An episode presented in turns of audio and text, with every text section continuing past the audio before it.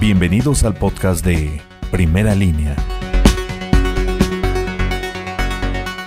Un aproximado, el 60% de árboles que se encuentran en la ciudad, principalmente en los parques, están infectados por hongo negro, problema que se presenta en los laureles de la India. A pesar de ello, muchos de estos se han salvado, aunque no existe una cura para dicha enfermedad. Mientras tanto, el área de ecología realiza tratamientos preventivos a través de inyecciones con fungicidas e insecticidas sistémicos, dijo Humberto Salazar Romero, encargado de ecología, quien precisó que el estudio aún no culmina en las juntas auxiliares de Tehuacán. Para primera línea, Ever Vargas.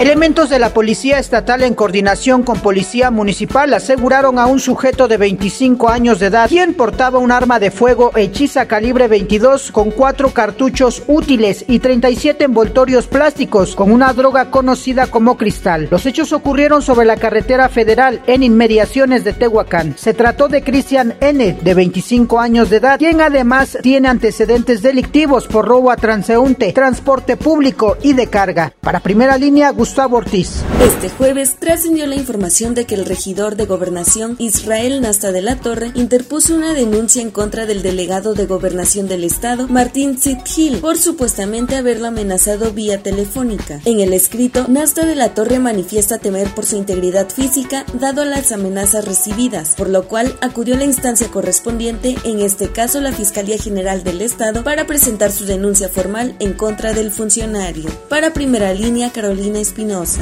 La parroquia de San Pedro Chapulco fue cerrada al público tras sufrir daños estructurales en la Torre Sur, bóveda, muros principales y el altar mayor. Esto luego del sismo registrado el pasado 23 de junio. Y es que a decir de las autoridades locales de protección civil consideraron correcto cerrarlo debido a que está entre viviendas y la primaria José María Morelos y Pavón, por lo cual se busca evitar cualquier contingencia o riesgo. Para primera línea, Juan Ambrosio Jiménez. Con varias lesiones resultó una mujer tras ser atropellada por un automóvil particular. Los hechos fueron registrados a las 12.40 horas de este jueves sobre el crucero conformado con las calles 4 Poniente y 6 Norte de la colonia Ignacio Zaragoza. Técnicos en urgencias médicas de protección civil y bomberos le brindaron atención prehospitalaria a Wendy N, de 22 años de edad, quien al presentar golpes en varias partes del cuerpo tuvo que ser trasladada a una clínica particular. Para primera línea, Vicente Santa María Amayo. Ante el momento crítico de contagios y decesos diarios por el COVID-19 y la ausencia de actividades comerciales y de servicios, el gobernador Miguel Barbosa anunció el plan peso a peso para entregar estímulos económicos tanto al sector formal como al informal. El titular del Ejecutivo indicó que la titular de la Secretaría de Economía Estatal, Olivia Salomón, firmó este miércoles una carta de intención para que la misma dependencia federal apoye al gobierno con la entrega de apoyos monetarios. Para primera línea, Susana Vázquez Gil. Primera línea, periodismo ante todo.